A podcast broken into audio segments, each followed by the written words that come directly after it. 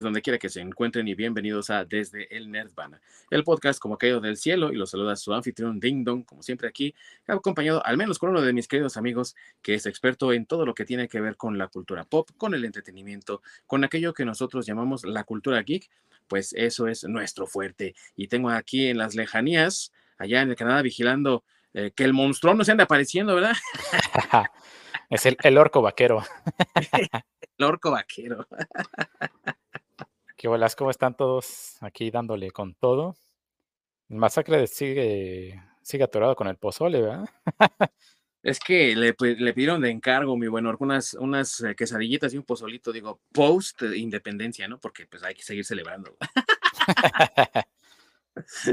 Pero bueno, amigos, el día de hoy tenemos un tema muy interesante para todos aquellos que fueron niños durante los años 80 y también durante los años 90, porque es una historia de nostalgia, ¿no? Es una historia, una serie que todos los que estamos grandecitos recordamos bastante bien.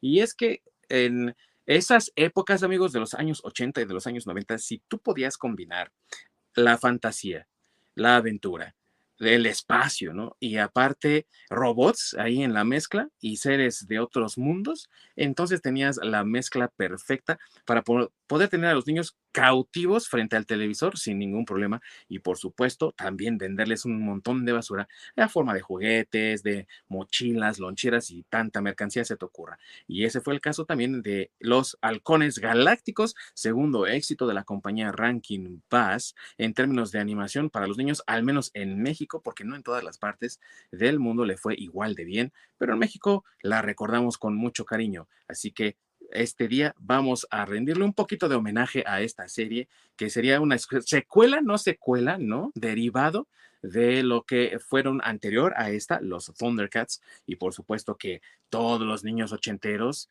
el Orc incluido también, y niños noventeros, pues la recordamos con mucho cariño aquí en México. Así que sin más preámbulo, amigos, comenzamos.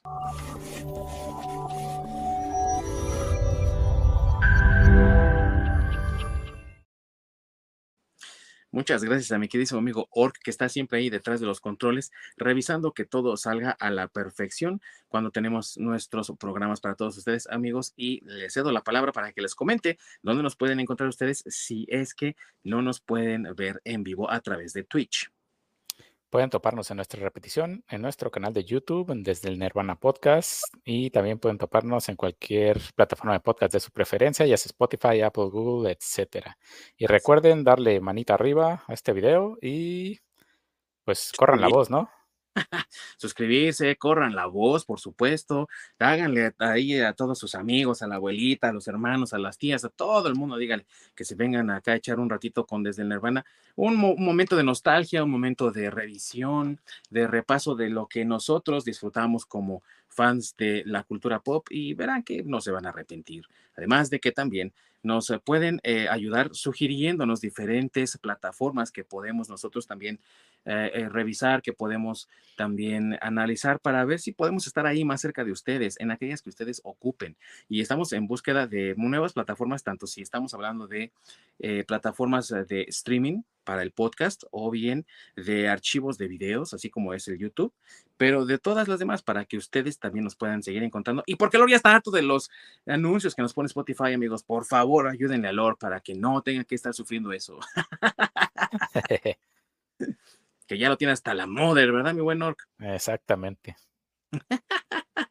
y bueno, amigos, como saben, aquí en Desde el Nirvana siempre tenemos primero un poco de contexto antes de poder hablar del tema que nos atañe. Y es que aquí hay mucha tela de dónde cortar también para que se hagan ustedes una idea de cómo estaba la situación por aquellos entonces. Y es que si bien es cierto que la televisión para niños desde los años 60 era algo eh, prácticamente ya establecido como una institución, no siempre era visto con muy buenos ojos y tenía sus bajadas y sus subidas y a veces el rey era Hanna Barbera, a veces el rey era eh, por supuesto Ruby Spears o alguien como eh, Filmation, que de hecho Filmation pues se quedó mucho tiempo con ese título, pero ahí entre todos ellos, como codeándose, iba haciéndose paso la compañía Ranking Bass, que era una compañía al principio enfocada en tratar de hacer animaciones con una temática alrededor de la misma. Así que ellos eran más bien los reyes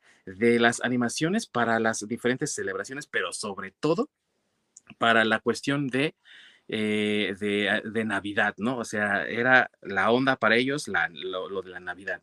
Y así tuvimos eh, entre sus grandes éxitos las animaciones en stop motion de Rudolf, ¿no? El de la nariz roja, Santa Claus llegó a la ciudad, el eh, eh, niño del tambor, ¿no? Eh, Frosty es una animada que recuerdo bastante bien de animación 2D. también la de cuando a Santa Claus le, le, ponen su nombre, ¿no? La historia del origen de Santa Claus y demás. Entonces, eso era lo que ellos hacían y a lo que se dedicaban.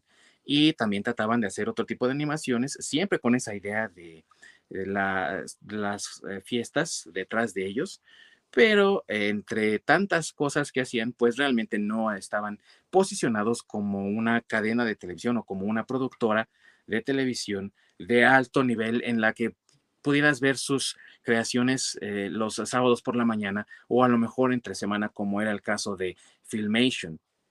Y entre todo eso, obviamente, pues se estaban quedando con dinero ahí en la mesa, amigos, porque ya entrados los años 80, había un montón de éxitos de izquierda a derecha, gracias precisamente a Filmation y su He-Man y los Amos del Universo, porque esta era la serie que le vendía a los niños los juguetes de Mattel. Y la gente, por supuesto, se dio cuenta de que eso era posible y de que aparte la espada y hechicería, la fantasía, los mundos extraños y exóticos y también el espacio gracias a Star Wars, pues eran algo muy rentable. Y tuvimos otras tantas series e historias. Ahí se puede meter otras de las que vamos a ir hablando después, como Thundercats, Brave Star y hasta G.I. Joe, Transformers y por supuesto que Ranking Bass pues no se querían quedar sin esa oportunidad y así fue como desarrollaron Thundercats, los felinos cósmicos, que tendría un éxito apabullante y que los juguetes también se vendían bastante bien. Y por supuesto querían tener un segundo éxito y lo buscaron en Los Halcones Galácticos, producción que comenzaron allá por el lejano 1986 pero que pues le dio a chicos y grandes la oportunidad de ver estos mundos extraños que ya habían, nos habían presentado con Thundercats y aparte también mezclado con espacio como ocurría con Star Wars y por supuesto con personajes carismáticos y queridos que ya no eran adaptaciones como las que ellos hicieron de, las, de los trabajos de Tolkien con El Hobbit y El Retorno del Rey, sino ya con sus propias creaciones de ellos mismos. Que no, mi querido Orc. Exactamente, y aprovechando que ya vamos a entrar al tema, le damos también entrada al mismísimo masacre de cobre. Sí, no, creo que estoy muy ruco para ser niño, pero bueno. Pero sí de cobre, ¿no? Ah, eso sí, eso sí. De cobre sí. Y bueno, amigos, ¿de qué se trata halcones galácticos, así a grosso modo, es una especie de policía intergaláctica que ha sido formada por un líder que aparte a mí como me daba la impresión de ser como el profesor Javier de los X-Men, güey. Pero con telescopio, ¿no? Por la parte que tenía aquí en la cara, ¿se acuerdan? Así como dorada, que tenía como una especie de periscopio precisamente. Entonces a mí se me, sí me daba como esa idea de ser este profesor X, ¿no? Comandante de policía espacial. y sus halcones galácticos eran su escuadrón, ¿no? Policial. Y la, idea es esa, ellos están cuidando la galaxia de que el temible monstruón y sus secuaces no la dominen por completo. Y para ello, pues también se hacen de diferentes amigos, ¿no? Pero el equipo eh, conformado como tal, pues es muy unido y es único, ¿no? Aparte con nombres que se quedaron grabados en la mente de todos los que éramos morros y a lo mejor los no tan morros de esa época, liderando la cabeza, ¿no? Con el mero, mero sabor ranchero que era el rayo de plata, que todos querían ser rayo de plata, que no, hasta el masacre. No, Nel, yo quería ser acerino, el rayo de plata era puñal. Acerino me gustaba porque su casco era como de fútbol americano. Exactamente. sí, sí, sí y que era, eh, eh, de hecho, esa es como la idea, ¿no? Porque son gemelos, Acerino y Acerina, y Acerino era como jugador de fútbol americano, y Acerina tenía también como esta especie de eh, cuerpo estilizado tipo como gimnasta, ¿no? O sea, como que eran deportistas, ¿no? Antes de ser cibernéticos. Sí, sí, sí. Y es eso, amigos, estos personajes son policías de la galaxia porque aparte también tienen partes cibernéticas en su cuerpo, ¿no? O sea, no son enteramente eh, humanos de carne y hueso, tienen ellos extensiones mecánicas y tecnológicas en sus cuerpos y la mayoría de ellos en casi todo el cuerpo, salvo por un eh, brazo que está liberado y, el rostro, ¿no? Y todos ellos, salvo por vaquero, extienden alas en, la, en esto de la unión de la, de la axila, ¿no? que conectaba como si fuese una membrana la parte del brazo con el torso que le permitía planear en el espacio, ¿no? Eh, con sus propulsores aparte en los pies. ¿Por qué Vaquero no? No, van a decir, ah, es pinches discriminadores. No, güey, lo que pasa es que Vaquero era el que manejaba la nave principal, güey, por eso. Exactamente, así como dice la canción, ¿no? Son humanos biónicos. sí. Además, usaba botas. Además usaba botas, exactamente. O sea, sus piernas estaban, este, o sea, no se ponía botas, pues ellas traía incrustadas, por decirlo de alguna forma, o sea, no se las quitaba. Sus pies eran sus botas. Sí, así es. y no tenía propulsores tampoco en sus pies, ni espolones. Y como también tocaba la guitarra, güey, pues le estorbaban las alas, güey, para poder doblar la mano y poder moverse por el pasón. Entonces, pues sí, o sea. Que aquí en México, que en México se llamaba este vaquero, pero su nombre original en inglés era Bluegrass. Bluegrass, como el estilo musical, ¿no? sí, sí, sí, sí. ya saben, los gringos siendo siempre muy orgullosos de su, de su eh, herencia country, ¿no? Country and western. sí, sí, sí. Pero sí era su nombre, ¿no? Bluegrass. Y otra cosa que también tenían interesantes es que eran también una fuerza intergaláctica porque se parecía un poquito a lo que pasaba con Star Trek, ¿no? De que eh, tenían diferentes habitantes de otros mundos formando parte de la federación, ¿no? Entonces, aquí, por ejemplo, la mayoría sí son humanos, pero el niño de cobre es alguien, digámoslo así, porque es un mimético, ¿no? Que viene de otro planeta, no es realmente un niño humano, pues.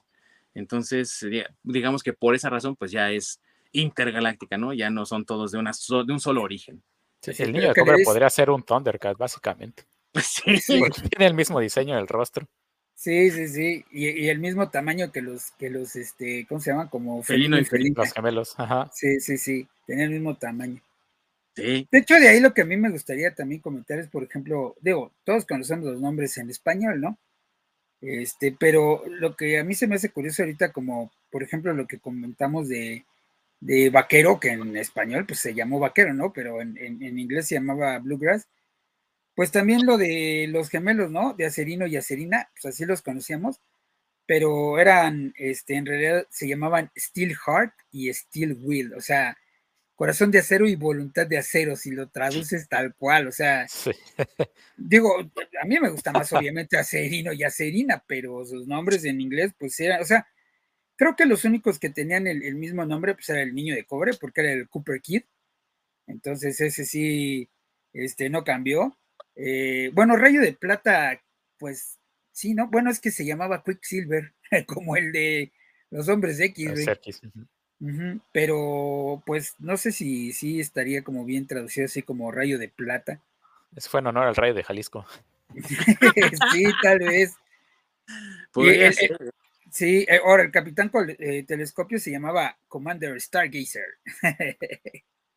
que pues sí, ¿no? Con ese telescopio sí podía ver hacia las estrellas. así es, así es, pero en realidad tampoco se llamaba así. O sea, es como un poco este eh, raro, ¿no? La tropicalización de los nombres, ¿no? Pero creo que están mejor. Bueno, a mí me gustan más en español, sinceramente, independientemente de que uno está más acostumbrado. No sé si hubieran, si los hubieran dejado en inglés y se hubieran escuchado igual, ¿no? Porque, por ejemplo, mira, este, el, el, ya, bueno, ya ves que estaban los otros halcones que salían después, que estaba Sortilegio, que era como el, el digo, ese nombre a mí se me hace como bien de telenovela de Televisa, güey. Sortilegio, ¿cómo Sortilegio? Sortilegio, güey, así se llamaba, era el único negrito, güey, por decirlo Era una afro, sí, sí, así. Sí, sí, sí, y se llamaba Sortilegio en español, güey, pero en inglés se llamaba Hot Wing. Digo que ahorita pues se vería muy raro, ¿no? Pues, se pasó en el nombre de restaurante. Pero así se llamaba en inglés. Aparte también la creatividad en algunos casos, porque pues también digo, ¿quién no se acuerda de Taxideral, güey? O sea, y, ah, o sea, nada que ver, ¿no? A lo mejor, pero e, ese era su nombre y esa era su función, güey, era un taxista galáctico, güey, y era un, así como, todo raro, ¿no? Todo, pero era chistoso y, yo no sé si a ustedes les pasaba, pero a mí sí me ha pasado muchas veces, ¿no? Y, de morro más y con amigos también, ¿no? De que eh, pues eh, paraban al taxi taxideral, ¿no? Cuando pedían un taxi. Sí, cuando... y, y, ese era mi punto, ¿no? Creo que los, los nombres en español tienen como, bueno, de los halcones tienen como más, no sé, más este, como más impacto, ¿no? O sea, o no sé, se oyen mejor. O sea, por ejemplo, relámpago en, en español, bueno, vamos, en español se llamaba relámpago, pero en inglés se llamaba flashback. Entonces, este, güey, la neta me gusta más relámpago, ¿no? Porque si el otro es flashback, pues, ¿qué sería, güey? ¿Como retroceso, güey? O algo así. Sí, güey. Sí, algo así. Sí, no sé. Sí, no, o sea, no sería chido. Si los hubieran traducido tal cual, pues creo que no se hubiera escuchado este padre, ¿no? Creo que esa parte del, doblaje en español, pues sí, el que le metieran ellos de su ingenio, por decirlo así, lo rebautizarán, creo que les quedó mejor, en mi opinión, claro. Sí, eh, eh, y eso sí, con, los gemelos, eso sí, no, no era mi hit los nombres de Acerín y Acerán, los maderas de San Juan. Sí, es como que no, no, no es mi máximo hit. Porque la verdad suena muy padre el nombre original. Pero sí, el traducirlo literal, a lo mejor no hubiera tenido el mismo caché. Sí, porque, por ejemplo, eh, no se llamaba así, por ejemplo, ¿no? O sea, tenía su nombre en, inglés, su nombre es su nombre, ¿no? Eh, creo que se llamaba Seymour o algo así. Y no era el Taxideral, pero pues, aquí en la opción Taxideral digo, Monstron es Monstar, ¿no? Monstar, sí. Un juego de palabras, ¿no? Un juego de palabras ahí con Moon y Star. Y entonces, eh, en la pronunciación junta, pues se oye monstruo, ¿no? Entonces, Monstrón. Está chido, güey, ¿no? Sí, y también tenía el que ver con el, Morning Star, ¿no? Sí, ah, sí, con Por su cabeza así con llena de picos, literalmente como el arma. Sí. sí. Y, sabes quién, el, el, también el esclavo, bueno, en español se llamaba esclavo, tal cual, pero en inglés se llamaba Yes Man. Y aparece su chi chi chi, amor, o sea. Sí, sí. pero, pero imagínate, o sea, o sea la traducción, bueno, aunque estaba escrito Yes con doble S y guioncito, ¿no? Yes Man era como decir el hombre sí, ¿no? pues mejor esclavo, güey, se oye mejor. Que a fin de cuentas también es lo mismo, güey, porque pues, eh, eh, eh, ¿qué es lo que hace un, un lamebotas, pues eso, güey, siempre estar ahí esclavizado al, superior, ¿no? Entonces, está bien. Exactamente. Sí, está bien, pero por ejemplo, otros, otros estaban, bueno, en mi opinión, en español, por ejemplo, bucéfalo, el nombre en ah, español de bucéfalo está mucho mejor porque en inglés se llamaba Mumbo Jumbo. Oh, cancelado hoy en día. sí, güey. Pero así se llamaba, güey, Mumbo Jumbo, o sea, su nombre en inglés, güey pues oye mejor bucéfalo, pero, o sea, de calle, güey. Bueno, en mi opinión también. Y aparte también de que era un personaje, eh, la verdad, o sea, de ver un, tipo toro, ¿no? Eh, eh, mecánico. Toro mecánico, literal. hecho de metal y todo eso. O sea, era, la verdad, era un, personaje imponente. Y creo que Rankin Bass intentó también ir un poco más lejos con Halcones Galácticos porque eh, vamos a ser sinceros, amigos, también el ver la transformación de Monstrón era incluso hasta más impactante, ¿no? Era más fuerte que ver a Mumra transformarse, ¿no?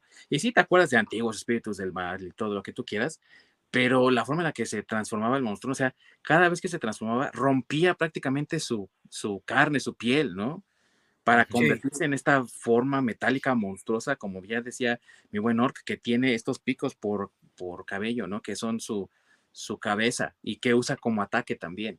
Entonces, eso creo que era impactante verlo de niño y todavía hasta ahora, si lo ves, ¿no? Te impacta y dices, ah, qué chido, ¿no? Y, el, y el calamar que tenía como vehículo también. Sí, ¿no? También. Era una cosa increíble, la verdad.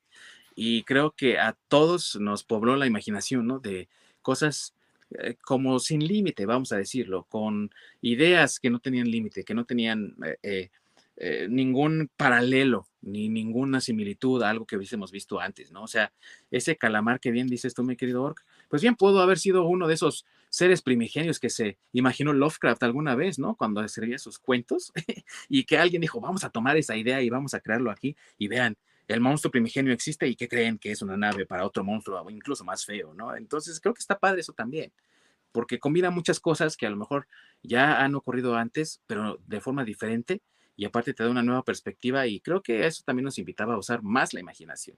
al menos pienso yo, ¿no? Sí.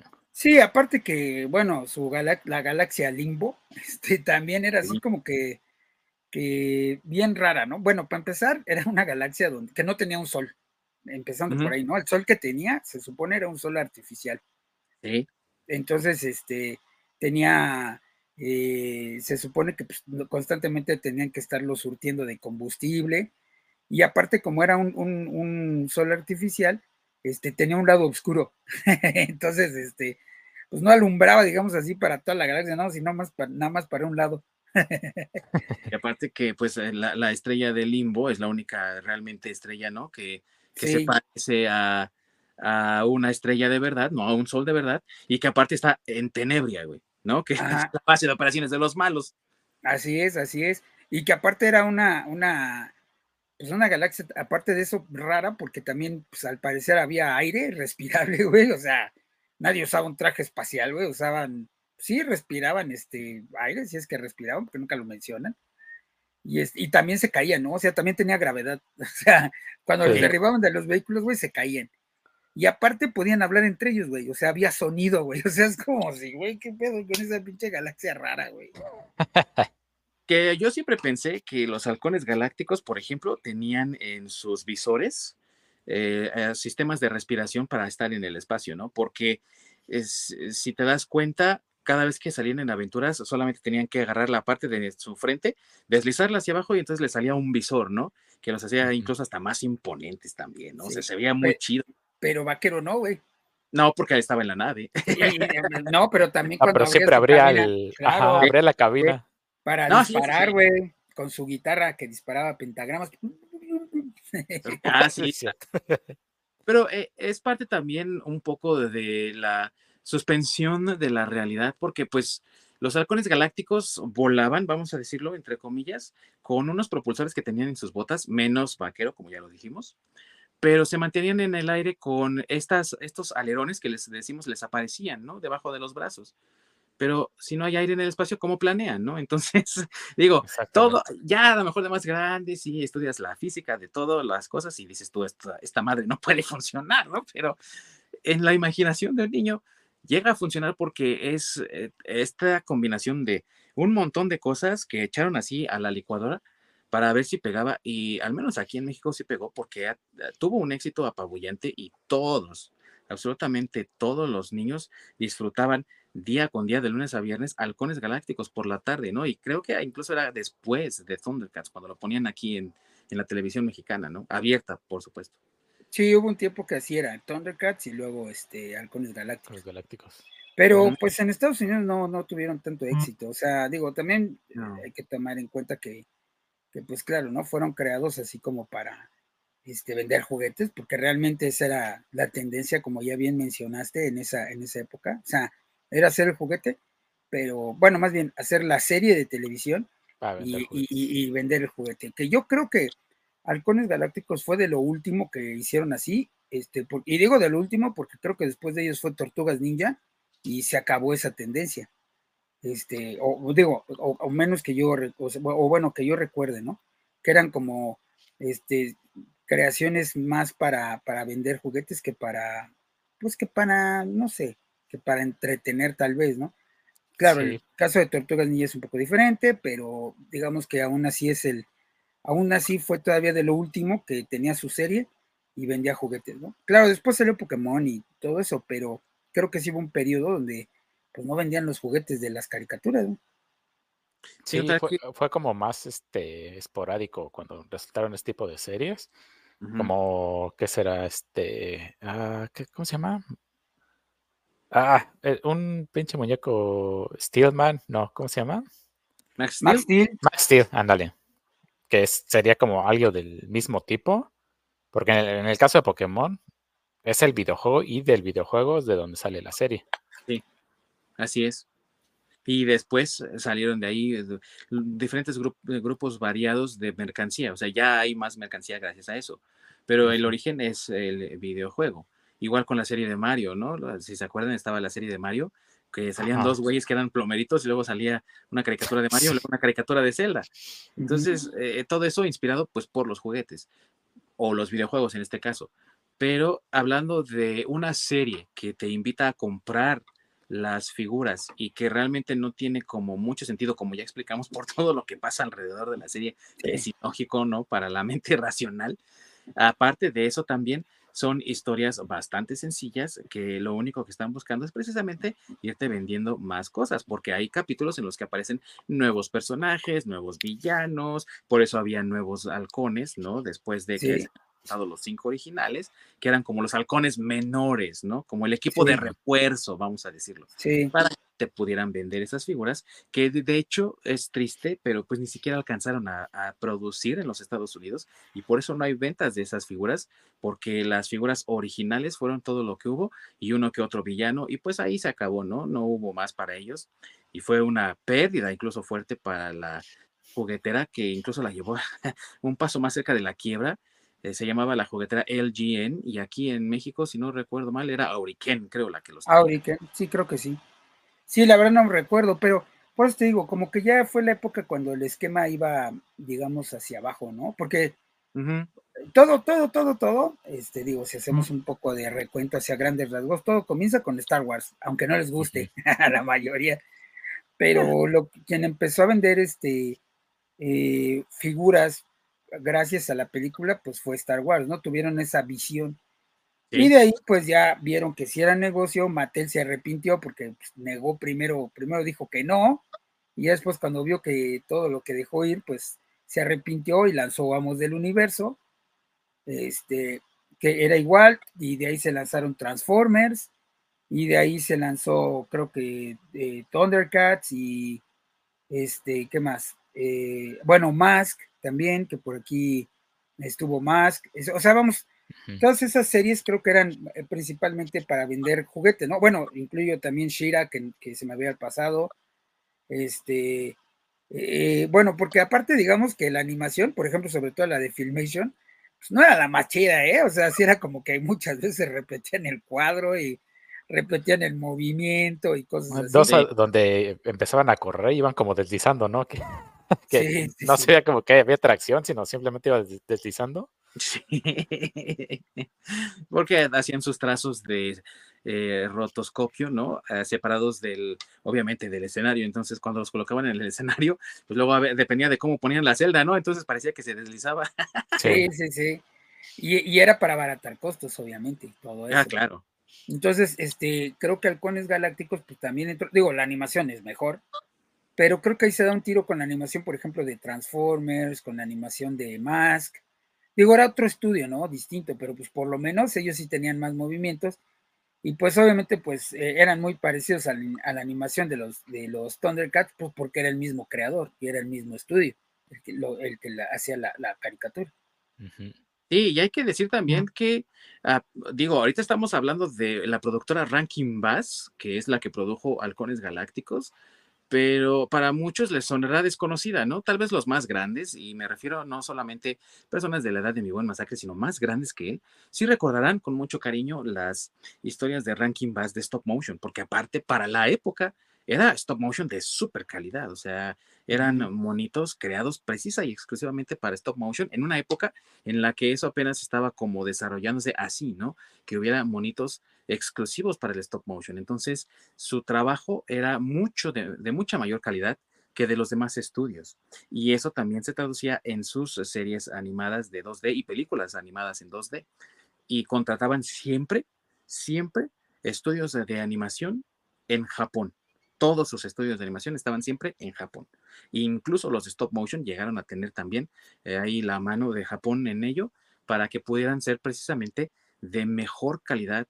Y por eso es que vemos las películas del Hobbit o del Regreso del Rey, pues con una, una forma de animación muy diferente a la del Señor de los Anillos de Ralph Bakshi, ¿no? Que no le pide nada, o sea, la neta es muy buena animación, pero sí hay que decirlo que la animación se parecía mucho en su forma de, mover a los personajes a cómo lo hacía el anime de aquel entonces. Estamos hablando de anime como los de Caballeros del Zodiaco, empezaron Ball, ¿no? Eh, como, macros, macros o Robotech, pues depende de cómo, la, cómo la hayas visto, pero este, digamos que por lo menos la primera, digo, ah, digamos que la vimos como Robotech, porque aquí en México llegó como Robotech, ¿no?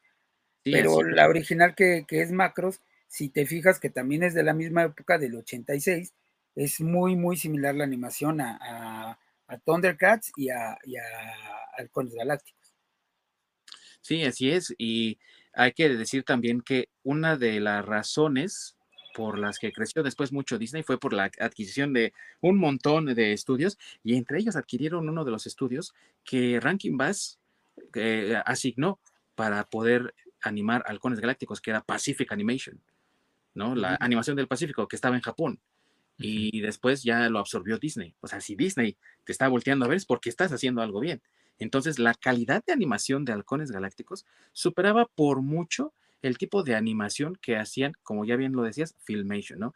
Que no le no demerito nada de Filmation porque aparte hacía historias increíbles, pero muchos voltearon a ver hacia allá y dijeron, hay que hacer eso mismo. Y si se dan cuenta, a pesar de que, por ejemplo, Transformers estaba ah, respaldado por Marvel Studios, ¿no? En ese entonces, Marvel Productions, mejor dicho, la animación era también en Japón por lo mismo de cómo trabajaba Rankin Bass. Entonces, digamos que puso en una barra más alta de estándar y hasta estudios medio así, ¿no? Que, que, no tenían mucho que ver con series de acción, empezaron a copiar eso también gracias a Halcones Galácticos. El ejemplo está en Jace y los Guerreros Rodantes, no sé si se acuerdan de esa sí, sí. sí, claro animación japonesa y muy parecida a Halcones Galácticos, gracias a que Halcones Galácticos tenía mucho mayor, incluso mayor nivel de producción que Thundercats. Imagínate sí. nada más. Sí, sí, sí, pues igual que, que, Mask, que también este, eh, tenía ese tipo de animación. También esta de los caballeros que tenían un holograma en el pecho, ¿cómo se llamaba? Ah, sí, sí, eh, ¿cómo se llamaba? Y los juguetes tenían como una especie, de cuenta que lo pones como en el sol y se reflejaba. Ajá, sí, sí, sí. Este, ¿Cómo se llamaba eso? Ah. Eh, bueno, ahorita lo busco, pero esa, ese tipo de animación, este, eh, era, ya era muy parecido, digo, es posterior, ¿no? Obviamente a todo, a, Halcones Galácticos y demás, pero es, era una animación ya más parecida, ya más trabajada, y que no repetían tanto, tanto los cuadros, ¿no? Sí, exactamente, sí. Y las secuencias de transformación, como les decía, eran incluso más atractivas, porque una de las cosas que esperaba el público ver tanto en Thundercats como en Halcones Galácticos era ver la transformación eh, de la espada del augurio en Thundercats y de Mumra, y en el caso de Halcones Galácticos, la transformación de Monstrón y subirse a su, bueno, que ya estaba incluida en la transformación, ¿no? Eh, subirse al carro calamar que mencionaba mi buen Orc.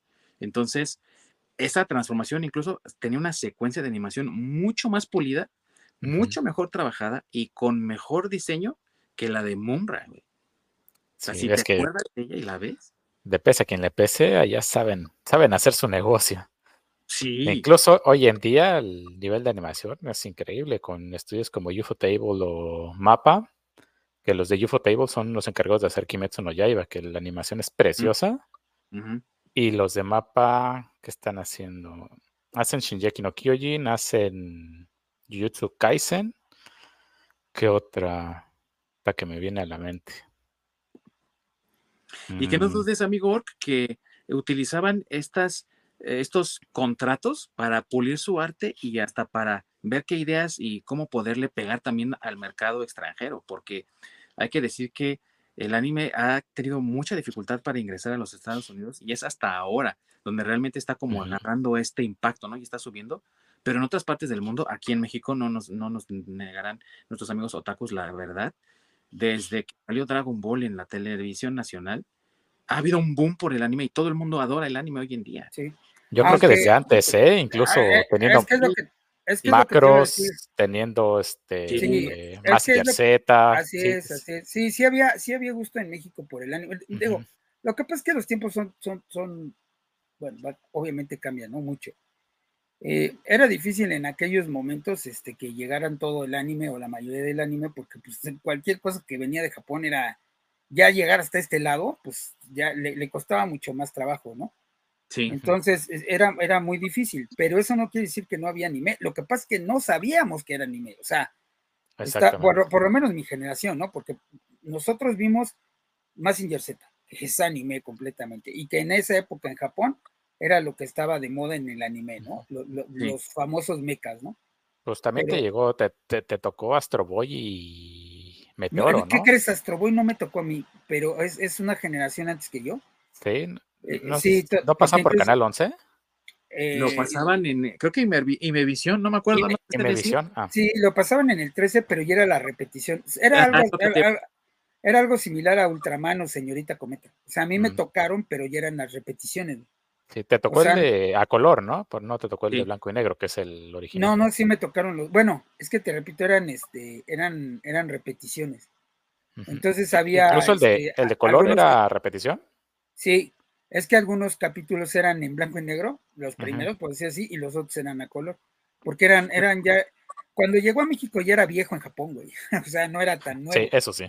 O sea, en México llegó, yo creo, pues no sé, pero supongo que debe haber llegado por ahí de los 60 y de hecho, Vigor, eh, si no recuerdo mal, Imevisión tenía Astro Boy en blanco y negro y después volvimos a ver una repetición más de Astro Boy, pero ya completamente a color en el 5. Es así, en el 5. Así es. De sí, me acuerdo. De, sí, de hecho había como, por ejemplo, también Félix el Gato, había capítulos en, blanco y negro.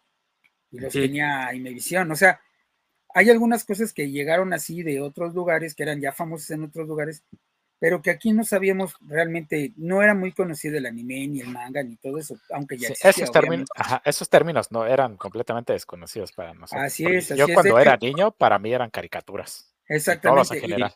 Así es, y de hecho para la gente grande, güey, digo, yo creo que no se ponían a revisar de qué es lo que veían y por eso nos traumaron con Remy, con Candy Candy y esas madres, güey, porque pues yo creo que veían nada más que eran caricaturas y decían, ah, pues chingues, más caricaturas para los niños, güey.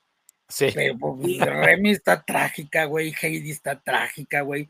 Candy Candy está trágica. Y son las que uno veía. Y yo me refiero cuando ya era muy morro, ¿no? Eh, bueno, la ranita de metán, güey. La abeja maya, güey. Tenían unos capítulos, pero de, de, de, de, ¿cómo se llama? De cortarse las venas. Sí, no, o sea, de esos capítulos. Japón a la hora de hacer dramas, hace dramas en serio, ¿eh? Sí, sí, sí, sí. O sea, te traumaba ver cómo este, se moría la mamá de la ranita de metán, güey. Ahí tú veías, llorabas con la pinche ranita de metán. O José Miel, güey. Que a cada rato decías pinches insectos, qué mundo tan culero, porque todo el mundo se lo comen, güey. O sea, güey, este, pero, pero vuelvo a lo mismo, o sea, no eran, no, llegaba, pero no lo conocías como año, ni siquiera sabías qué era. Exactamente. Y ahorita que estás mencionando cómo se tardaban en llegar las cosas, también para muchas personas que nos están viendo, seguramente, como que no encaja que digamos eh, que Halcones Galácticos inspiró un crecimiento en la animación también de este lado del mundo gracias a que contrataban estudios japoneses, porque para ello muchas personas aquí, a lo mejor algo como Jace y los Guerreros Rodeantes era antes de Halcones Galácticos, porque aquí Halcones Galácticos no llegó sino hasta por el 89, 88 tal vez, por muy temprano, cuando la serie ya hasta había sido cancelada en Estados Unidos, porque solo duró un año, güey, en el 86, y eso fue todo. Sí. Entonces, eh, para muchos... Hay tantos capítulos, ¿no? Sí. 65. Porque eran capítulos, porque aparte era una serie que estaba eh, diseñada para que eh, fuera de lunes a viernes, no de sábado por la mañana.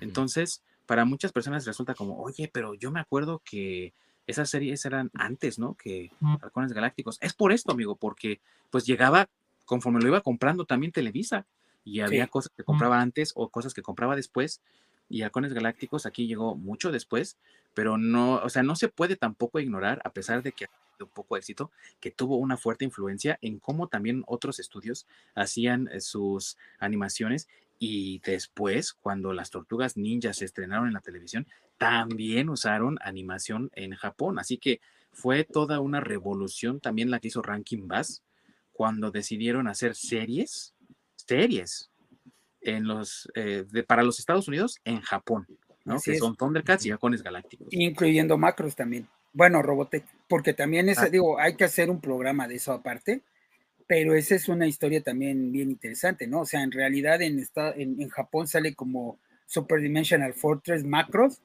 este, que, que tiene nada más creo que veintitantos capítulos, y les hacían falta capítulos para completar, digamos, una temporada en Estados Unidos, hicieron que el estudio japonés hiciera los demás capítulos Y después combinaron otra serie japonesa, otras dos series japonesas con este, con macros, y es lo que conocemos como Robotech.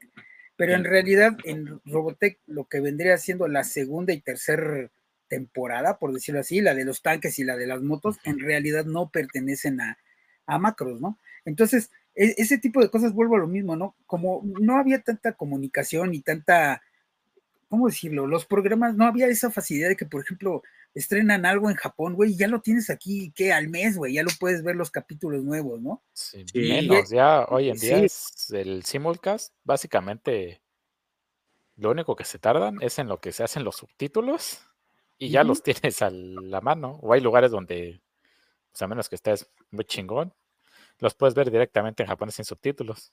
Así es. Entonces, pero eso, güey, en, eh, estamos, mira, ni siquiera estamos hablando de los ochentas. Estamos hablando de los setentas, eh, bueno, por lo menos lo que a mí me tocó, yo nací en los setentas, en la segunda parte de los setentas, por lo menos lo que a mí me tocó, lo que llegaba a finales de los setentas, principios de los ochentas, eran series de los sesentas en Japón, güey. O sea, Massinger Z, güey, aquí era famosísimo en los ochentas, pero en Japón ya tenía años que se había acabado, güey, ya estaban en, en Massinger no sé qué, güey, porque aparte aquí en México solo te pasaron, este, por decirlo así, la primera temporada, ¿no? Porque, o no sé si la, la, primera historia, porque en realidad aquí nada más te pasan Massinger Z, pero después ya hubo como otros dos o tres Massinger más, este, pues más avanzados, ¿no? Más evolucionados, por decirlo así, que nunca llegaron a México. Como los cómics, que los consigues en pedazos, ¿sí? Eh, sí, exactamente, exactamente. Pero eh, digamos que era más bien porque yo digo, no sé quién escogía las caricaturas en aquel entonces, ¿eh?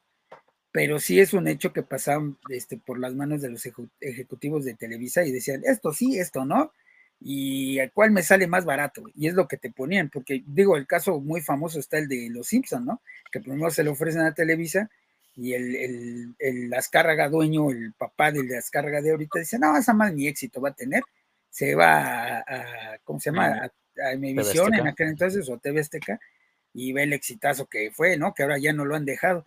Y que ahora, por cierto, si no, no se han fijado los datos, yo no me fijé hasta hace poco, en Canal 7, güey, le están tirando la nostalgia de los chavorrucos como yo, porque están pasando Thundercats, están pasando este eh, Massinger, están, o sea, todas esas caricaturas que ya soltó Televisa, güey, porque ya no quiso pagar, yo creo, los derechos o no sé, y que están muy baratas, pues las agarró el 7, güey. Entonces el 7, no sé si es el sábado en la mañana o el domingo en la mañana, te pasan esas caricaturas, güey.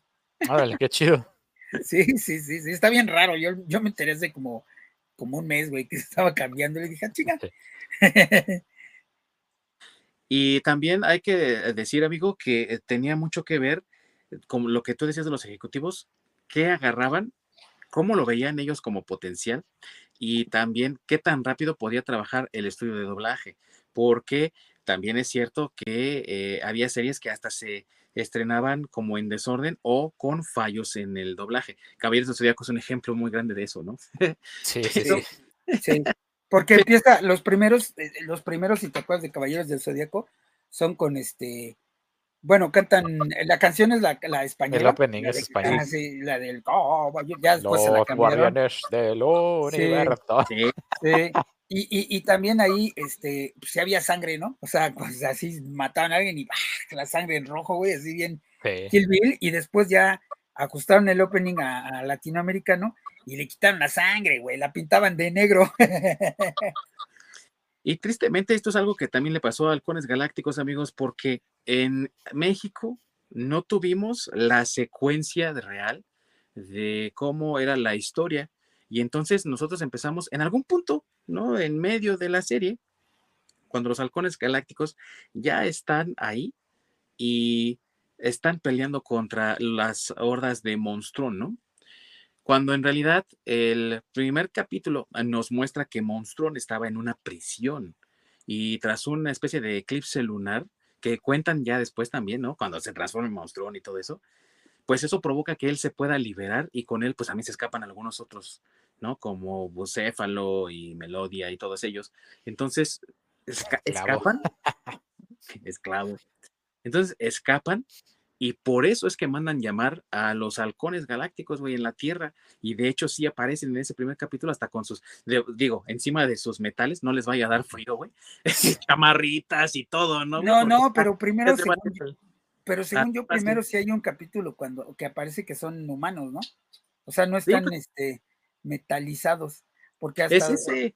Ah, pero no tienen metal todavía, ¿no? O sea, todavía están tan normal. Sí, están normales, les ponen el metal y ya con el metal todavía traen sus chamarritas, güey, porque ya se van a subir a la nave para ir allá al, sí, y, porque, y porque aparte se supone que siendo este cibernéticos, pues ya son eternos de cierta forma, ¿no? Porque se supone que la galaxia está muy lejos de la Tierra, o sea, no es, no, no, no está aquí a la vuelta. O sea, es más, se supone que ellos viajan, creo que casi cientos de años, ¿no? para Algo llegar. Así. Algo así, pero sí, o sea, se supone que no están aquí cerquita y por eso tienen que ser este cibernéticos, güey, porque pues, si no, no llegan, se mueren antes. Entonces creo que también eso juega un papel importante en cómo percibes las series, porque sí me acuerdo que a mí me gustaba mucho Halcones Galácticos, pero que a veces se sentía como si la historia no estuviese muy bien desarrollada en el background, ¿no? En el fondo, como que la historia todavía falta que se le pula algo, porque no dejan claro esto de que el niño de cobre es de otro planeta, sino hasta ya después, ¿no? Tú te enteras, por lo que les digo, de que es una, un revoltijo, te ponen primero el capítulo 10 y luego te ponen el 2 y luego el 8, luego el 6 y luego el 1, ¿no? Entonces, como hacen esos revoltijos aquí en México, se siente como si a veces la historia no estuviese bien armada y realmente esto es una federación intergaláctica, ¿no? Que ya lo mencionábamos, muy al estilo Star Trek. Por esa razón también es que a veces hay series que no llegan a tener éxito y fíjate cómo en este caso, a pesar de esos fallos, la serie tuvo éxito y es como el, el don gato de nuestra generación, ¿no? Sí, sí, porque precisamente también no estaba completamente seriada como tal, ¿no? O sea, no, un capítulo y el siguiente no estaban 100% relacionados. Ajá, entonces, digamos que eran aventuras por capítulo, de, un poco repetitivas, que no llevan un orden como tal, pero a, pesar de todo, sí, pues sí lleva un orden, ¿no? Es algo como contradictorio, pero sí el, el no tener ese, esas consecuencias del capítulo anterior te daba esa libertad de, pues bueno, si empezaste a ver a la mitad, tampoco te pierdes tanto. Sí, pero en este caso sí, por lo menos en los capítulos 1 y 2, sí era importante que fueran en secuencia y ya lo demás, pues sí, si quieres hazlo un desastre, ¿no? Pero esos son los pequeños detalles que vamos teniendo también evidentes aquí en México. Eh, no sé si eso pasó igual en Estados Unidos, tal vez sí, porque no tuvo tanto éxito. Y les pasó también con Thundercats, que la primera temporada en Estados Unidos de Thundercats estaba toda revuelta. Igual pasó con la serie animada de Batman en el 92, ¿no? Aquí sí nos llegó en orden, pero en Estados Unidos estaba revuelta. Entonces, ese tipo de cosas que tú luego sí puedes llegar a ver ya de más grande, a lo mejor de niño no, y, si te quedas con tus recuerdos de niño, ni te acuerdas que estaba en desorden, ¿no? Sí. Pero ya conforme vas creciendo y la vas viendo otra vez, y como sí la han vuelto, vuelto a poner algunas veces en televisión, tanto de paga como abierta, pues sí te brincan cosas, ¿no? De, ¿por qué pasó esto así? O no lo recuerdo así, ¿no? Es por eso mismo también de que te ponen las cosas todas chuecas y entonces al momento de que tú eh, quieres hacerle un poco de sentido a las cosas, pues no lo tiene muy bien, ¿no? Y sí juega en contra de las series, ¿no? Es importante que entonces las series lleven un orden para que precisamente no pase eso, ¿no? Pues es que, es que yo me imagino que, bueno, es que, no sé, hay que entender que a lo mejor era otra generación los que administraban las, las caricaturas este, porque como ya te dije, yo creo que no se ponían a verlas ni a revisar qué, era, güey. Y yo creo que a lo mejor compraban este sets de capítulos, pues el que les salía más barato, ¿no? A lo mejor los primeros 20, los primeros 10 o, o, paquetes de 20 y 20 capítulos, güey, ya cuando veían que sí pegaba, pues compraban el resto. Pero pues no los compraban todos, porque que yo recuerde, aquí en México nunca pasaron los 65 capítulos, güey. Aunque hubieran sido revueltos, nunca los pasaron los 65. No. O sea, esos ya los puedes ver, pues ahorita que están en, en ¿dónde están? Creo ahorita en, en HBO. No, no están en HBO. No, eh, no me acuerdo dónde estaba, creo que por ahí los vi, no me acuerdo en dónde, la verdad. Pero este, bueno, el chiste es que ahorita que ya con el streaming los puedes conseguir, los puedes, ya los puedes ver con cierto orden, ¿no? Pero pues eso pasaba con muchas cosas. O sea, otra vez igual los Thundercats, pues también, ¿no? O sea, ni llegaron aquí en orden, estaban todos, bueno, todas las series, todas, todas, o bueno, todas las, las, las, este, las, ¿cómo se llama? Las caricaturas. Y la verdad es que era bien frustrante porque me acuerdo que ibas ahí, se quedaba en algo así que tú dices, no manches, pinche cliffhanger del siguiente capítulo y cuando ibas a ver el otro capítulo te regresaban al principio y ya valía madre, güey. Te frustrabas, güey, que de morro, güey. Sí, era, era muy frustrante y era muy triste y puedes ver también algunos capítulos en YouTube, no están completos, obviamente, y hay algunos que ya sabes, ¿no? Capítulo 1, parte 1 de 700, pero eh, si hablas inglés, pues los puedes ver también ahí, ¿no? Y creo que es una buena opción. Estaba checando que Apple los tiene y mm. YouTube los tiene, pero te los cascan. Ah, sí, ¿no? Eh, pero te digo, si puedes eh, verlos así de repente que alguien por ahí metió un video clandestinamente en YouTube, sí alcanzas a ver algunas cosas. Ah, si no, búscale en internet, todo, todo se encuentra. Todo se encuentra. Todo se sí, sí, sí. Bueno, y aunque, y la verdad, la verdad, este, no sé si ya valga la pena. digo, que yo entiendo, hay muchos fans, pero por ejemplo, este, la verdad, yo hace poco me puse a ver los Thundercats y dije, qué mamá, cómo me gusta esta chingadera. Digo, ahora ya a la, distancia, ¿no? Este, entonces, híjole, no sé, tal vez si, si eres muy fan y a lo mejor es por la nostalgia, discúlpenme todos los fans de Thundercats, pero sí están muy chafas, güey, si los ves ahora. Este, repito, apego a la nostalgia, qué bueno que te hace recordar tu niñez, pero sí, no, no, no están nada buenos. Próxima semana, amigos, Thundercats. No, pues hay que hablar de Thundercats. Pero, pero, pero, pero, este, también lo que está chido es que empezaron a sacar otra vez los juguetes ah, y mejorados y están súper, súper, súper chingones. Este, tanto Thundercats como este, halcones galácticos. Halcones galácticos vienen en unos empaques que, güey, no quieren ni tirar ni el empaque, güey. Está, no, sí. está padrísimo, güey. O sea, ¿De los eh, eh, Thundercats son los eh, primeritos o, son basados en, la, última serie? Son los primeros, pero una ah. sí, pero una reedición de los juguetes, güey. Por ahí busca en YouTube, están los, el, tanque felino, que ahorita fue como lo más famoso. es un tanque como, no sé, güey, como de este vuelo así enorme, güey, donde caben las, las, las, las figuras de, ¿qué son? 6 pulgadas, güey. La escala, no sé, pero creo que sí son como de 6 pulgadas y caben perfectamente las dos y atrás este, los tres, güey, y tiene su cañoncito. No, está increíble. Claro, vale como 15 mil pesos, ¿no? Pero, pero está tremendo ese, ese, ese, ese juguete, ¿no? ¿Qué pasó igual con los amos del universo? Pues ahí el, el, Ding Dong tiene algunos y algunos de la reedición, ¿no? ¿Tienes? Sí, a su madre. 500 dólares el tanque felino. No, sí. te digo que está carísimo, está chingón, sí, pero está carísimo, güey. Y este, aparte creo que el, mes pasado hizo una preventa o Kickstarter, no me acuerdo bien porque lo vi de rápido, pero hicieron una para el cubil felino, güey, que no manches, o sea, sí, sí. el felino está, pero de, es una belleza. Está un esculpido precioso o sea, cada detalle muy bien esculpido, muy bien detallado, pero aparte es muy parecido a como el castillo Grayskull que ahorita mencionó Masacre de He-Man y los amos del universo, que se abre, güey, pero este en vez de abrirse en dos partes como el castillo Grayskull, se abre en tres partes para darte la sensación de la montaña en la que está incrustada el, el felino y adentro, güey, se abren las garras para que salga el tanque felino y los ah. láseres que ya es que tenía y también el, el salón de la espada del augurio se mueve, güey, para que puedas entrar al... No, es una cosa si, si pueden ver los videos de eso, también está muy chido, muy, muy chido. Sí, y lo mismo pasó con los halcones galácticos, o sea, salió una reedición de los halcones galácticos. Este, digo, lo único malo es que no, bueno, los juguetes viejitos, si alguna vez este, los tuvieron o los vieron, por lo menos, porque aquí en México sí llegaron y estuvieron hasta, eh, había hasta las versiones piratas, ¿no? Ah, perdón, bootlegs.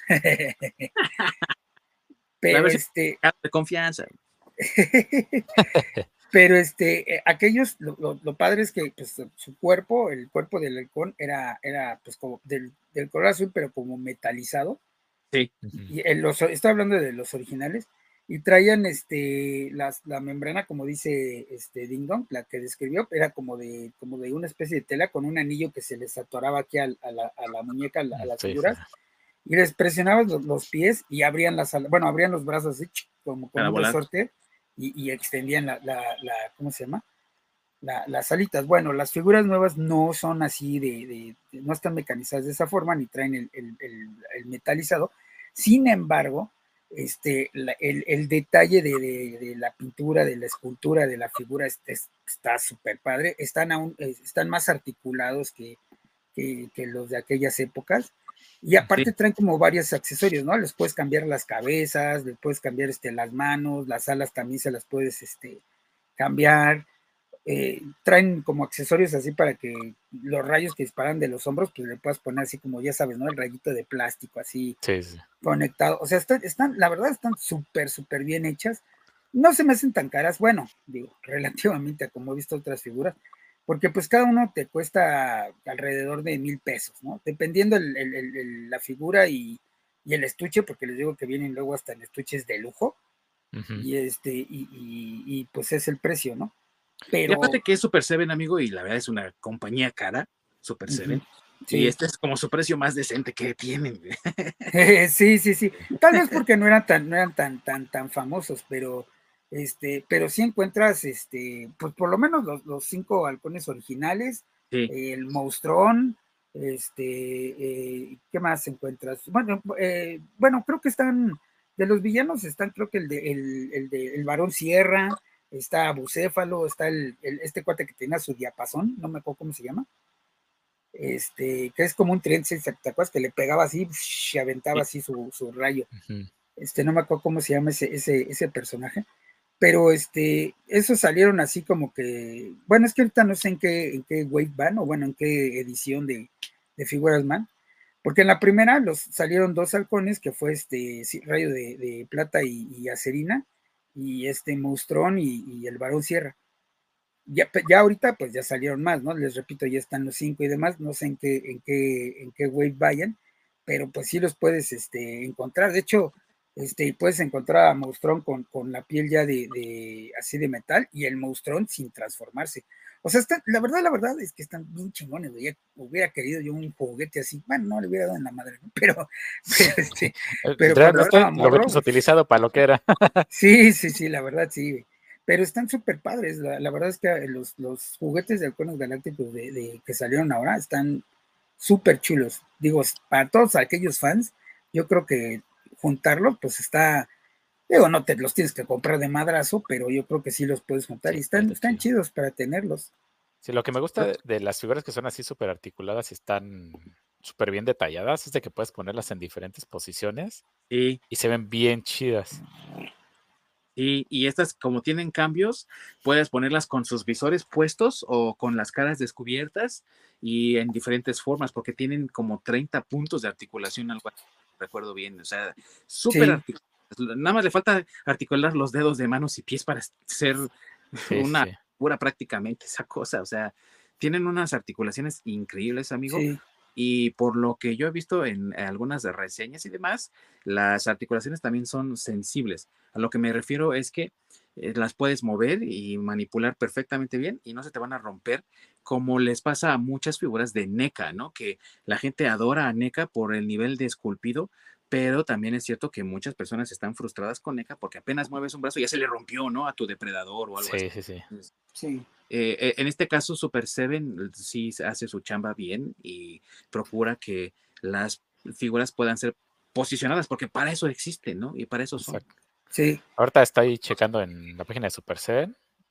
Están a Rayo de Plata, Acerina, Monstrón, eh, está. Ah, chingado.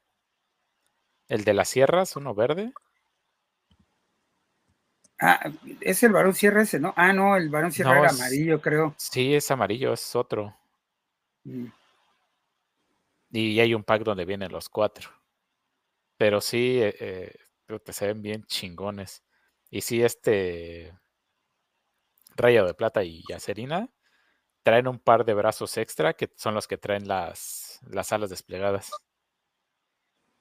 Sí, sí, te digo que están, digo, aunque, aunque te repito, no, no, están tan, tan, tan, eh, tan baratos, pues, o sea, no, están en 117 dólares. Sí, está como en 1800 pesos y así, ¿no? O sea, baratos, baratos no son, aunque el nivel de esculpido pues está mejor. es, un poco como los, los, los eh, Thundercats que también volvieron a salir y también creo que de hecho los, este, creo que los hace el mismo, el mismo estudio, pero igual están, o sea, súper mejor que, que, los, que los viejitos, ¿no? Que los que salieron en aquella época. Sí. Pero, pues sí, no, no están baratos. Digo, aunque realmente pues no te los tienes que comprar de madrazo, ¿no? Y hay que decirlo también que eh, Super Seven es una eh, tienda eh, especializada, ¿no?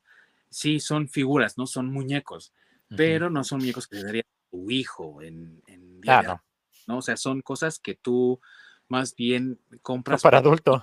Para adulto, ¿no? Son, son de colección, que es lo que trajo mucho, pues, McFarlane Toys. O sea, gracias a McFarlane Toys es que tenemos también esta idea de que no necesariamente tienes que tener eh, las figuras para jugar con ellas, sino que las puedes tener para admirarlas, disfrutarlas, exhibirlas. exhibirlas, ¿no?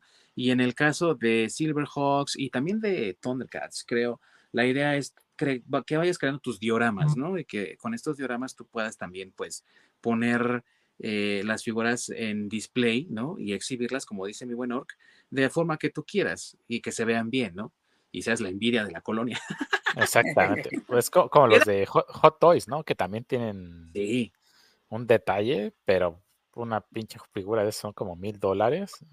Sí, no, como cinco mil pesos, güey. Sí, no, una, una, estupidez así. Y que aparte están seriadas y bueno, eso ya, ya, ya para gente muy, muy, muy, muy fan. La verdad es que yo ahí sí no, ahí sí ya me duele gastar en, ese tipo de hot toys. Sí, sí, sí. Pero consigues de esas articuladas donde los pones en, en, estas poses, este, puedes generar, no sé, tienes a un héroe y un villano de la serie que quieras y generas una pose de batalla, ¿no? Y generas el escenario y todo para que se vea chingón y así lo tienes exhibido. Sí, así es. Y en el caso de Hot Toys ya estamos hablando de cosas, eso ya son estatuas, güey. O sea, eso ya rebasa. E, e, eso, eso, es más bien lo que verías en, display en un cómics, güey, en el restaurante, ¿no? sí, sí. Luego no sé, no sé de dónde. He visto unos videos donde hay un güey que compra unas figuras que son prácticamente tamaño real. Que son cajas del tamaño de una persona. Y son estatuas de estas que vas armando de personajes, que también es, tan poca madre, pero pues no mames, o sea, tener una chingadera que ocupa el mismo espacio que tú está como complicado. Y debe salir un ojo de la cara. Y aparte la idea estaba chida, por ejemplo, cuando empezó con Toy Biz, ¿no? El Build a Figure, compras una figura de cada una de la serie y armas una figura más grande, ¿no? El Galactus y todo eso. Pero ya hoy en día puedes armar cualquier cosa, ya no, ya no tiene ese chiste, ¿no? Que era de antes, pues las juntabas para armar tu Galactus, güey, que era una figura, pues obviamente mucho más grande. Pero ahora ya puedes, ah, y, si compras todos, armas tu Hulkbuster. O sea, neta, güey, no manches, ¿no?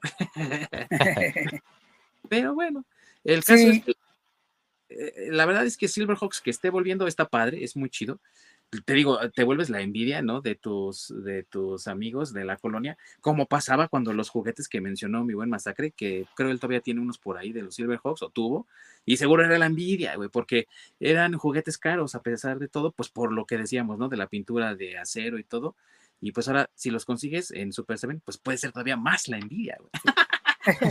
sí, yo, yo no creas, yo tuve un par porque este, eh, tuve la suerte que, mi papá este, lo mandaban a trabajar a, trabajar en la industria petrolera y tenía la suerte de ir seguido a, Texas, a Houston y eso pues, por cuestiones de trabajo. Y normalmente nos traía de allá juguetes, aunque él no sabía ni qué, ¿eh? o sea, los traía porque veía que era, o se veían padres, sí, o se veían padres, veía que era lo que todo el mundo compraba y, alguna vez nos trajo este un Silverhawk, creo que eh, uno para mi hermano y uno para mí, y pues ahí, güey, se quedaron en la caja de los juguetes y los regalaron en la iglesia, de la triste historia de mis juguetes, pero, este, pero digamos que sí tuve la suerte, no porque lo hayan comprado aquí en el, que yo recuerdo aquí en México nadie los trajo, este, los conseguías de como de Fayuca, así en el Pumping Tiger o en alguna tienda de esas. Sí, y porque precisamente creo que no era muy, pues es que es lo que les digo, amigos, eh, podría haber sido muy popular, pero no quiere decir que, que iba a vender también en cantidades monstruosas, ¿no? Y sobre todo, pues porque en Estados Unidos no vendió y si se produce allá, pues no va a llegar aquí si se cancela. Y la realidad, triste realidad de Halcones Galácticos es que no pegó. A la gente en Estados Unidos, a los niños no les gustó y la serie de juguetes se canceló también y no hubo más juguetes más que, eh, si recuerdo bien, un monstruón y eh, los cinco Silverhawks y ya. No, no, sí salió la, bueno, salió en vehículos, sí salió el este como calamar de monstruón. Ah, vehículos, sí, pero... Sí, y la, nave, y la nave de los cinco, este, de los cinco, eh, eh, bueno, la nave de los Silverhawks, esa sí salió. Sí, pero pues bueno, amigos, el recuerdo ahí está y la verdad es que es maravilloso, ¿no? Hablar de estos recuerdos que, como decíamos al principio, pueblan nuestra infancia y nuestra imaginación y nos llenan de momentos gratos, ¿no? Con los amigos. Eh, estoy seguro que la mayoría de los que están en, nuestra, en nuestro rango de edad tuvo en algún momento al payaso de la clase que decía chichichi amo.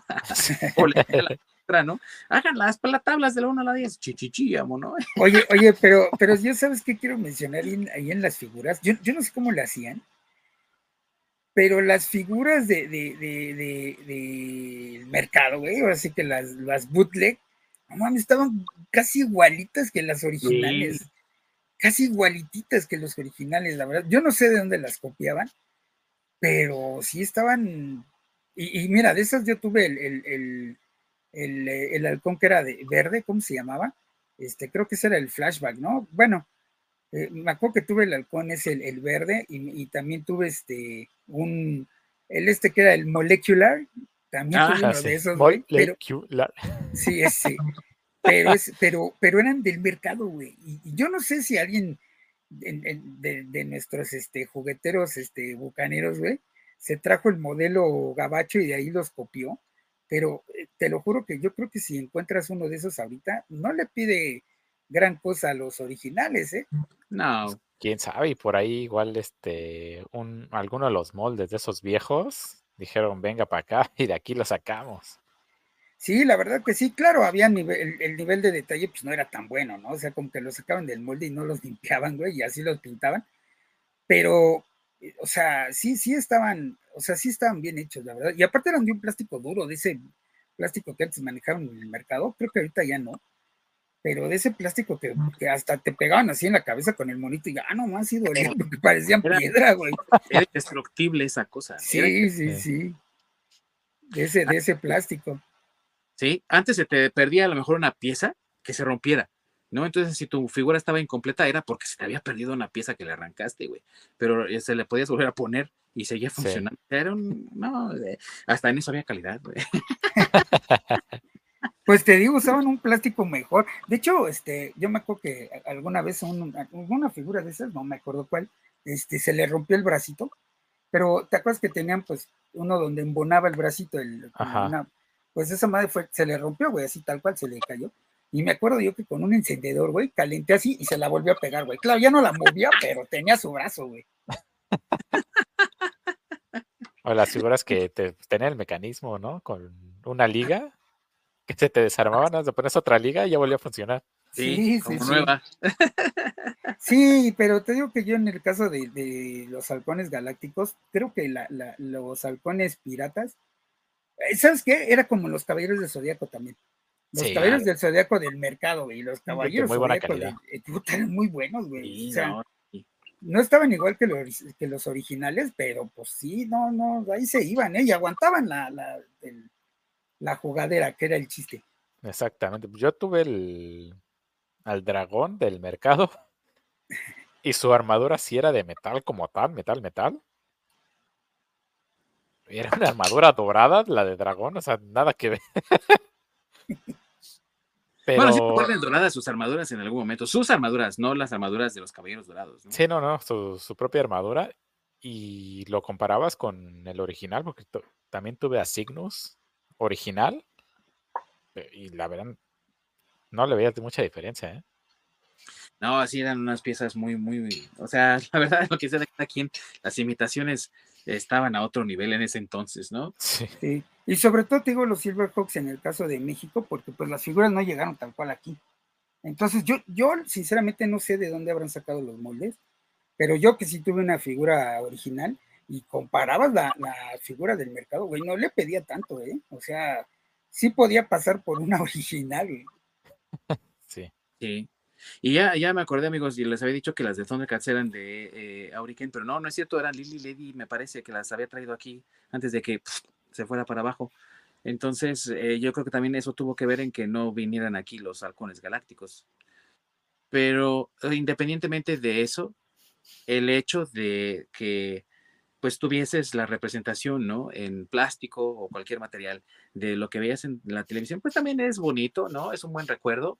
Y si pues alguien tiene ahí unos miles de, de varos, ¿no? De, de, pesos para despilfarrar, pues que se compre sus figuras Super Seven, güey, que las presuma, ¿no? Sí, güey. Sí. Bueno, te repito, no, no, no están tan caras, o sea, tampoco es que te vayas a comprar todas de madrazo, pero sí las puedes conseguir, digo, todavía hasta dos mil pesos, que creo que son las más caras, dos mil y cachito. Es este, precio decente.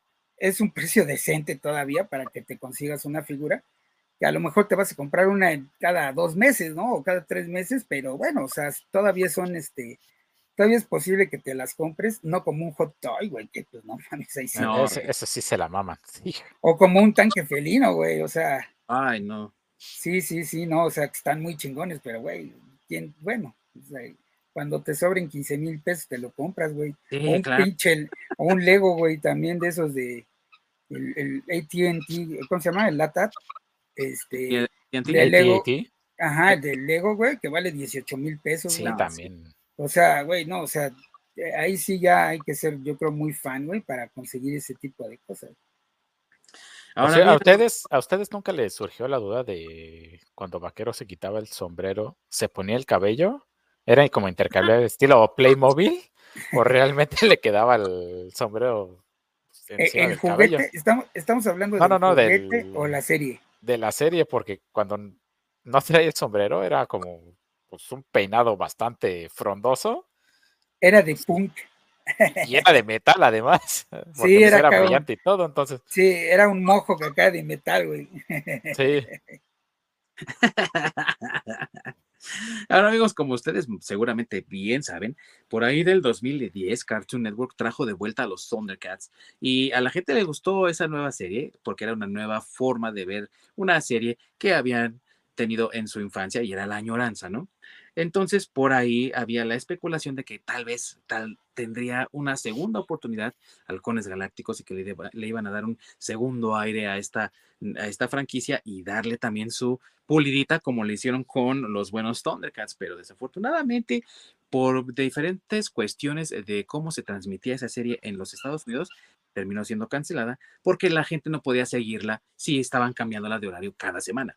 Así que tuvieron que cancelarla y tristemente Halcones Galácticos también ha visto una suerte similar y no hay planes, ni habrá, yo creo, para que haya un reboot o haya una nueva serie de Halcones Galácticos. Y saben qué, amigos, yo creo que así está bien. Hay veces en que luego tocan las franquicias viejas y las sí. despedazan. Kevin Smith, perdón. Y, y creo que es mejor dejarla ahí en nuestros recuerdos tener bonitos recuerdos de las figuras, de los de la serie, de los personajes, las voces en español, ¿no? Lo que decían y no tener que estar sufriendo y padeciendo con ese reboot que siempre sale y que nunca termina de pegar con el público audiencia que es los de la nostalgia, ¿no? No Sí, sé, sí. amigos, no sé ustedes qué. No, No, no, yo porque estoy de las figuras hoy en día las sacan para nosotros. Sí, no es para claro. que estas generaciones lo compren, es para No, nosotros, pues ni para sangrarnos a nosotros. ni, ni saben Sí, quiénes son, güey. Güey, tú ve, ahí habla con un, una- alguien que tiene ahorita 20 años, güey, tú vas a decir, Silver, ¿qué, güey? ¿Eso qué es, güey? Sí, sí, primero que aprenda a escribir y a limparse la cola, porque pues, porque luego ni saben. sí, Bueno, yo, yo estoy de acuerdo, pero lo que me refiero es que, pues, como bien dices, los juguetes del Target somos nosotros, güey. Porque alguien de, de 20 años o menor, güey, pues, a lo mejor le gustan, pero no va a saber qué pedo, güey. O sea, Sí, va a verlo como una figura más, güey, ya. ¿Por qué? Pues Sí. porque simplemente no les tocó, güey. No sé, a ellos ponles, este, regálales flores amarillas. o esas mamadas, güey. Esa generación sí lo entienden, güey.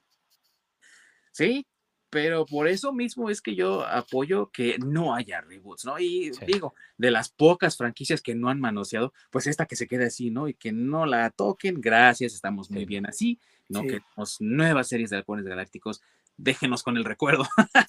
y eso súmale el... Tortugas Ninja, ay, perdón. a eso súmale el, que pues, la serie... Ah, negra. Pues tenía... Este, ah, ¿cómo se llama? Su al final que tenía moraleja. Su moraleja. con el niño de cobre que era bien estúpido. Pero al, final trae una moraleja, pues, padre, ¿no? Entonces, hoy en día quiere, van a querer, van a querer una moraleja, wow, una pendejada así. Por eso, la neta, sí, mejor que la dejen morir. Pero el niño de cobre estaba aprendiendo, güey.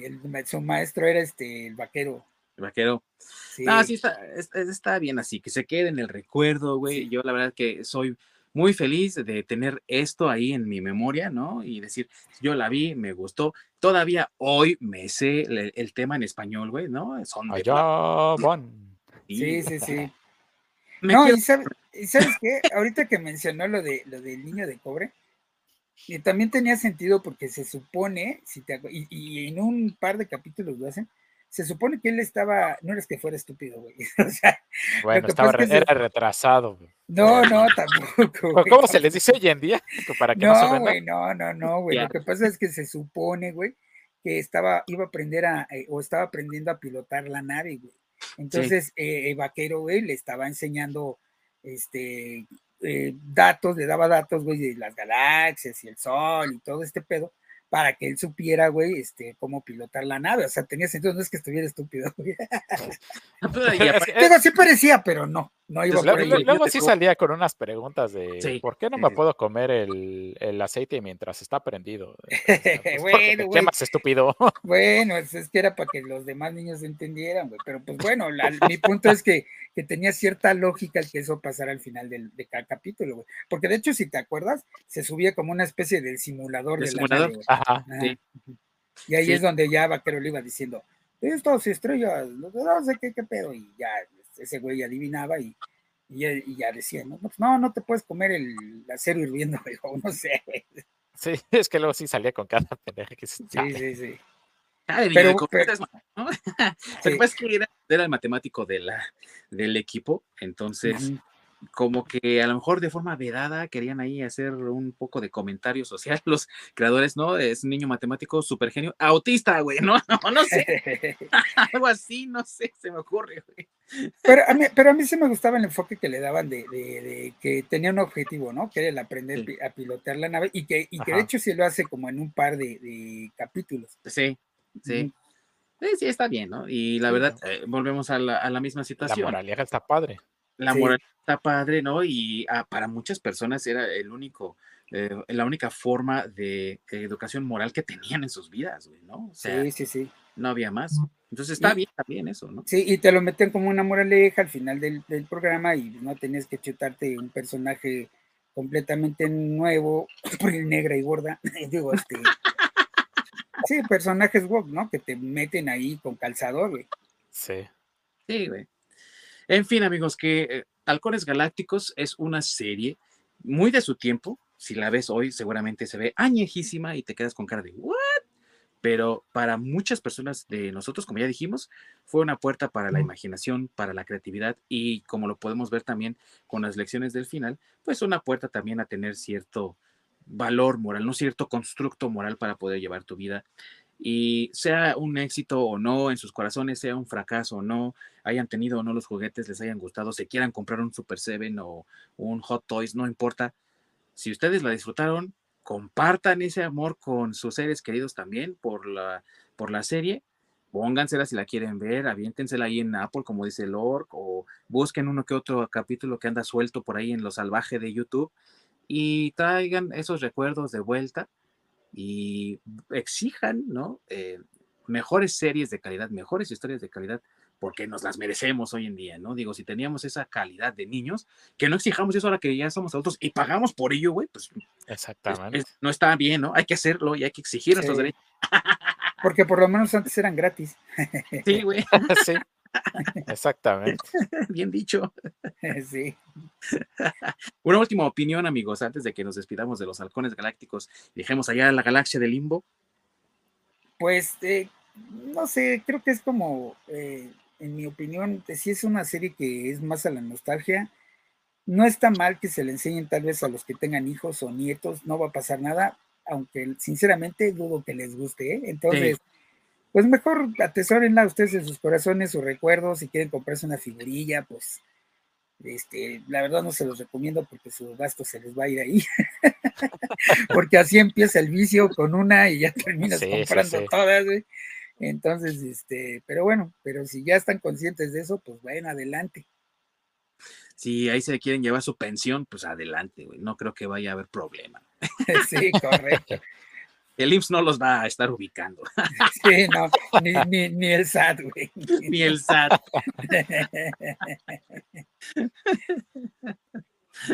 Hola, señor, ¿por qué compró usted tus hot toys? Es más que es un hot toy. Aquí dice, pero no sé ni qué es, güey. No sé, dice hot toy. Sí, y, costó 33 mil baros. Pues a lo mejor está pensando en otra cosa. hot toy? Yo quería un monstruón, señor, no un hot toy. ¿Qué es eso? Sí, sí, sí. A, lo mejor de sus hot toys están pensando que es una señorita de esa que tiene cara de sorpresa. Pues sí, güey, por el precio no lo dudo. ¿Está usted importando señorita rusa, señor, o qué? Sí, sí. A ver estas figuras que encargó de Japón. Como que trae chones originales. Ay, amigos, pues, en fin. Así nos despedimos entonces de los halcones galácticos, otra de esas series del recuerdo y de esas otras que vamos a estar revisando porque nos faltan un montón que incluso mencionamos hoy, pero pues la vida no nos da para todo, ¿no? Sin embargo, la próxima semana también se va a poner muy interesante porque para todos nuestros amigos que tienen HBO, seguramente se han dado cuenta que ya anda por ahí em, promocionándose, ¿no? Así como que a fuerzas, una película que fue un desastre total en la taquilla de este año y sumó, eh, la, me parece que la segunda, ¿no? Derrota de DC en el cine consecutiva, güey, y llevan una racha perdedora tremenda. Sigan así, DC, lo están haciendo chingón, y vamos a hablar de Flash, Vamos a rostizarla porque, híjole, está... Hay mucho de, de, qué hablar, güey. Hay mucha tela que cortar ahí y creo que va a ser un, un, programa muy interesante. Vamos a ver quiénes defienden a capa y espada este proyecto y quienes sí tienen la cabeza bien puesta sobre los hombros, güey. Y dicen, es una cosa, güey. Sí, Zack Snyder. que no tuvo nada que ver. Así que no se lo pierdan porque va a estar buena la, la batalla, ¿no? Por el alma de Barry Allen. Sí, sí, sí. Y vean el sábado para que el domingo se chuten la NFL que está mejor. Sí, te, trago amargo. Exactamente, para que laven los ojos. Sí, sí, sí. Y bueno, amigos, les agradecemos como siempre su presencia en este eh, programa. Y les recordamos que tenemos las plataformas tanto de YouTube como de streaming, de podcast, y que hay otras tantas allá afuera que todavía no hemos explorado, pero que si ustedes nos las recomiendan, estaremos más que encantados de poderles echar un vistazo para ver si nos convienen, si son herramientas que podemos ocupar para estar más cerca de ustedes.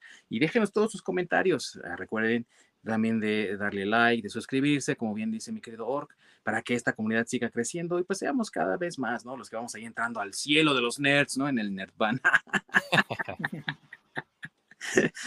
Gracias amigos, mi queridísimo masacre de cobre. Sí, ya te dije que mejora el acerino, porque si no.